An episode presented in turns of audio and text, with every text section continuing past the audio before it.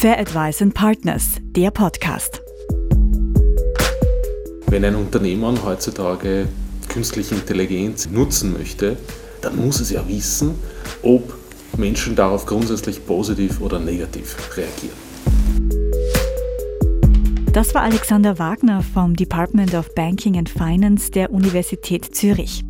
Im Gespräch mit Alexis Johann geht es um die Frage, wie Menschen mit künstlicher Intelligenz und selbstlernenden Algorithmen interagieren und wie sie darauf reagieren.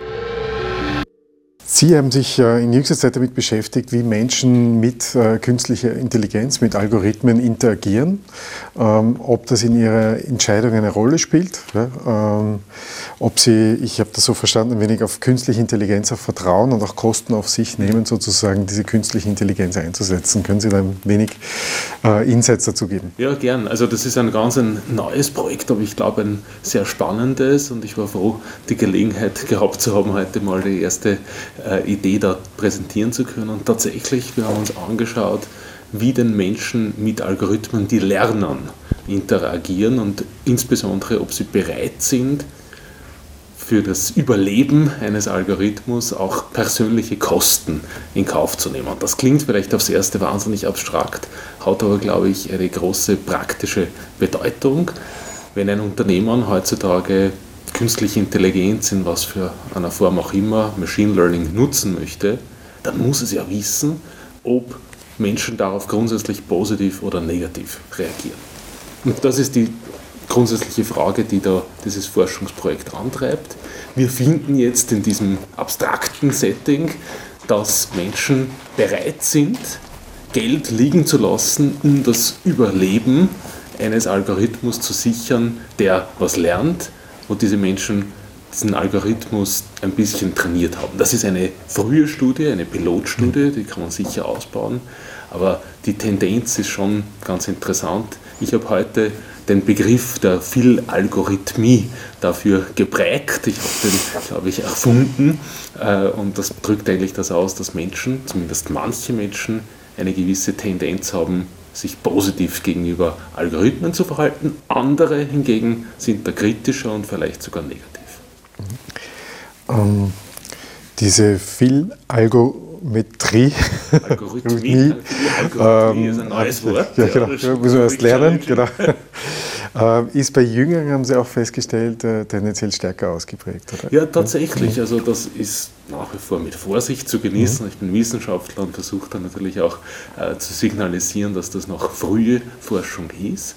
Aber es gibt bereits jetzt erste Tendenzen, dass jüngere Menschen diese Zuneigung zu einem Algorithmus sozusagen eher zeigen das kann ich mir auch ganz gut plausibilisieren.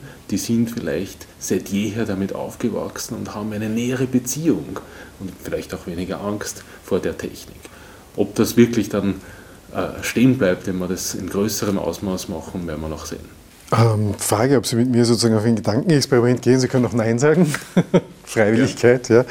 ja. Ähm, also das eine ist natürlich die Ursache und Wirkung, aber vielleicht gibt es auch ein Erklärungsmuster. Also warum ähm, reagieren Menschen tendenziell oder in diesem, diesem frühen Experiment äh, positiv auf, auf ein lernenden, lernendes System, lernenden Algorithmus? Und das Zweite und oder ja, in der Beantwortung, wenn man das ein bisschen denkt, in die Zukunft denkt, ähm, was hätte denn das sozusagen für, für Auswirkungen? Also ich habe mich da heute mit einigen unterhalten und man stellt so fest, zum Beispiel in der Medizin, in der Diagnostik, da, da könnte schon viel mehr passieren. Häufig ist es aber trotzdem noch sozusagen der, der Gott in Weiß, der entscheidet, auch wenn sozusagen die, die Empfehlung äh, aus der Diagnose von der künstlichen Intelligenz kommt. Man überlässt Entscheidungen und auch recht wenig sozusagen dieser künstlichen Intelligenz. Mhm. Könnte, könnte diese Forschung, die Sie haben, so Auswirkungen haben, wenn man das sagt und das, das äh, verfestigt sich und, und bestätigt sich? Ja? Also ich könnte mir Auswirkungen vorstellen. Ich bin allerdings kein Technologie-Evangelist. Also ich sehe das eigentlich wirklich aus der Perspektive heraus, ich möchte verstehen, was hier äh, abläuft und das hat Konsequenzen. Ich würde jetzt noch nicht so weit gehen zu sagen, hey, unsere Studie zeigt, das ist vorwiegend positiv. Ich glaube, der entscheidende Faktor ist, es gibt Unterschiede zwischen Menschen, wie sie darauf reagieren, und Unterschiede zwischen Situationen. ich glaube, das Research-Programm, wenn man so will, für mich, aber auch für Unternehmen, die in dem Bereich mehr wissen wollen, ist festzustellen, welche Situationen sind es denn, in denen Menschen positiv auf einen Lernalgorithmus reagieren und welche sind eher negativ.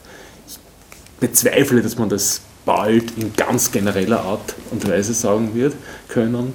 Ich glaube, das ist aber eigentlich fast dann ein Alleinstellungsmerkmal für ein Unternehmen, wenn es in der Lage ist, herauszufinden, in seinem Business, in seiner konkreten Situation, welche Algorithmen funktionieren und welche nicht. Und wie reagieren manche Kunden darauf und wie reagieren andere Kunden darauf. Mhm.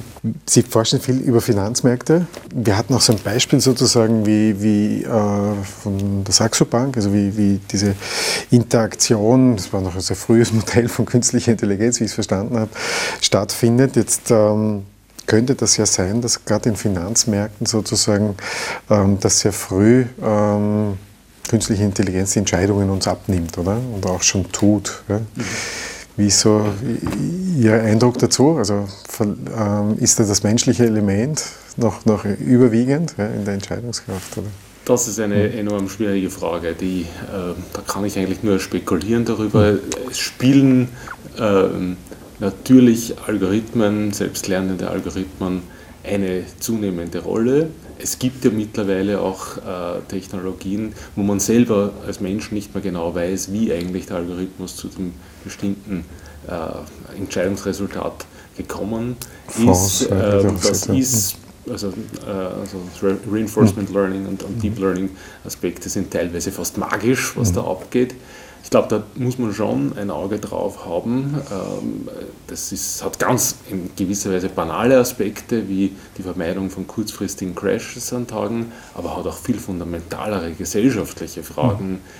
Wer trifft denn dann eigentlich Entscheidungen, wohin Ressourcen alloziert werden? Der Finanzmarkt ist ja nicht einfach nur ein Markt, wo manche gewinnen und verlieren, sondern es ist letztlich eine Maschine, die dazu führt, dass Ressourcen nach A gehen und nach B nicht. Und daher müssten wir uns alle intensiv damit beschäftigen, wie so ein Markt funktioniert in der Präsenz von Algorithmen. Ich glaube, es gibt wahnsinnig viel da zu erforschen und deswegen ist es gut, wenn wir es heute angehen. Super, vielen Dank. Starkes Schlusswort. Dankeschön. Dankeschön. Fair Advice and Partners, der Podcast. Vielen Dank fürs Zuhören. Wir freuen uns, wenn Sie auch nächste Woche wieder dabei sind. Da sprechen wir mit Daniel Schunk vom Chair of Public and Behavioral Economics der Johannes Gutenberg Universität Mainz über die Frage, welche Skills im Zeitalter von Digitalisierung und künstlicher Intelligenz besonders gefragt sind.